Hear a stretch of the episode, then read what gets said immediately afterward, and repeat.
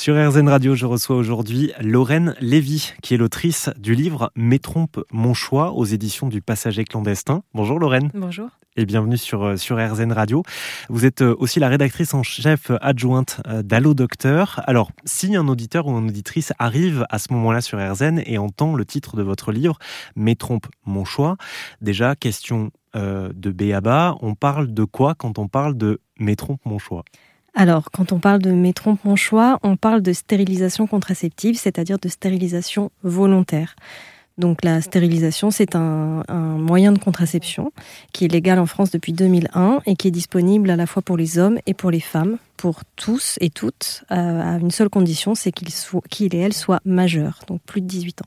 Quand on parle donc de stérilisation chez les hommes ou chez les femmes, pour les hommes on parle de vasectomie mhm. et pour les femmes on parle de ligature des trompes. Mhm. Donc votre livre s'adresse principalement aux femmes.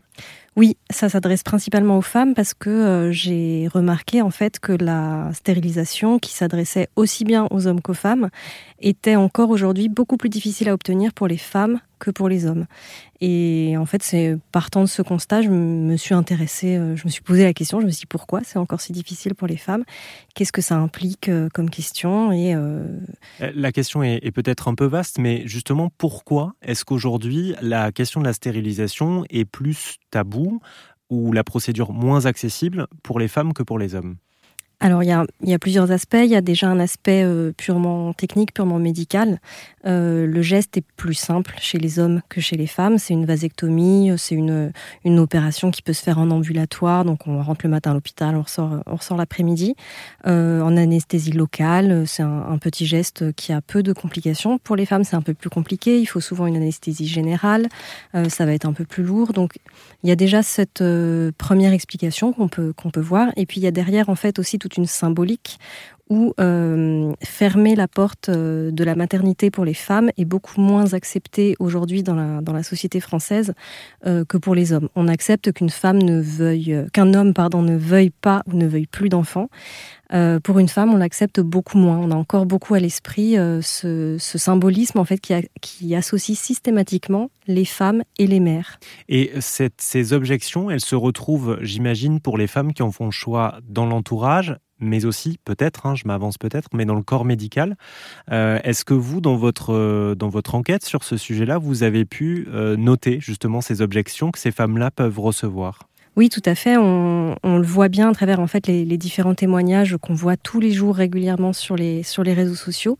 Euh, quand on est une femme et qu'on s'adresse à un médecin en lui disant je veux me faire stériliser, on a euh, dans la grande majorité des cas un avis médical qui nous dit oula mais vous êtes un petit peu jeune, oula mais vous n'avez pas eu d'enfants, vous n'avez pas eu encore assez d'enfants, euh, vous allez changer d'avis, on attend encore un petit peu et il y a un réflexe encore chez chez beaucoup de médecins qui est de dire pas de stérilisation pour les femmes qui n'ont pas eu d'enfants, euh, pas eu force un seul ou deux, voire trois enfants. Chaque médecin a un peu sa propre règle.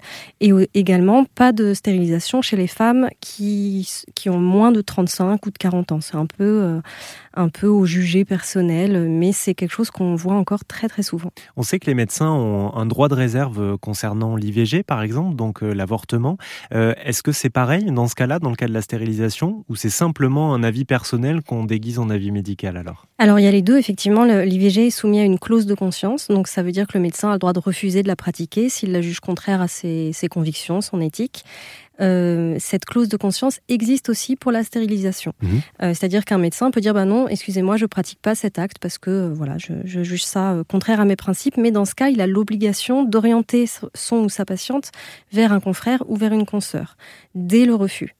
Euh, donc ça, ça, ça, existe. Mais en plus de ça, on voit qu'il y a euh, quand même un peu ce, ce refus qui n'est pas euh, argumenté par une clause de conscience, qui est un refus pur, pur et simple, de dire non, non, pas de stérilisation pour les femmes jeunes qui n'ont jamais eu d'enfants ou n'importe quel critère. S'ajoute à cela, dans la mesure où on tombe sur un ou une médecin qui est favorable, hein, qui pratique cet acte-là de stérilisation pour une femme, s'ajoute à cela un délai aussi de réflexion qu'on propose ou qu'on impose, en, tout cas aux, patientes, qui est de 4 mois Alors ça peut être vécu comme un bâton dans la roue. Après, euh, sachant que c'est quand même une décision irréversible, on peut considérer que c'est quand, même, euh, quand même bien de prendre le temps de, réfléchir et c'est aussi l'occasion bah, de, de, se projeter un petit peu, de, concrétiser un petit peu la procédure, puisque en fait, ce qui déclenche ce délai de quatre mois de réflexion, c'est la signature d'un papier avec le médecin après échange d'informations, échange des, risques, des conséquences, etc.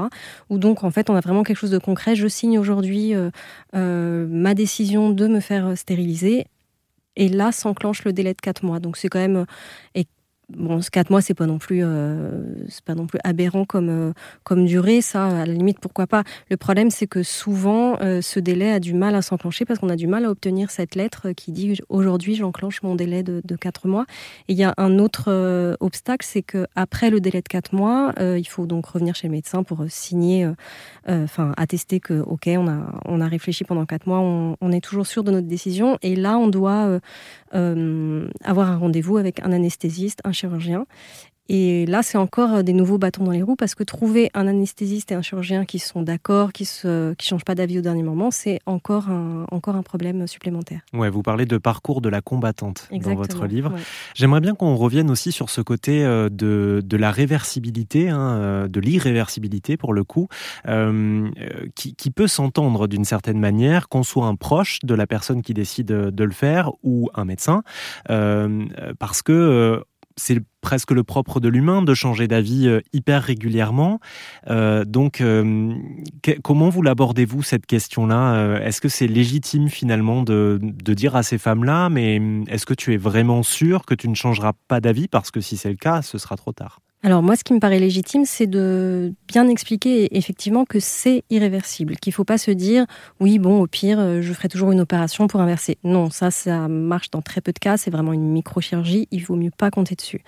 Maintenant, euh, au-delà de l'information, donner son avis sur un parcours de vie, sur un choix de vie, euh, à mon sens, c'est tout à fait malvenu parce que une femme qui nous annonce, bah voilà, je vais avoir un enfant, je suis enceinte on ne lui dit jamais euh, mais tu es sûr c'est irréversible, euh, tu vas peut-être changer d'avis, tu vas peut-être le regretter, alors qu'au final c'est une décision euh, parallèle qui a les, mêmes conséquences. Et en fait c'est un, choix un choix personnel, un choix de vie qui est motivé par des par des, des arguments tout à fait personnels. Donc informer oui, juger non.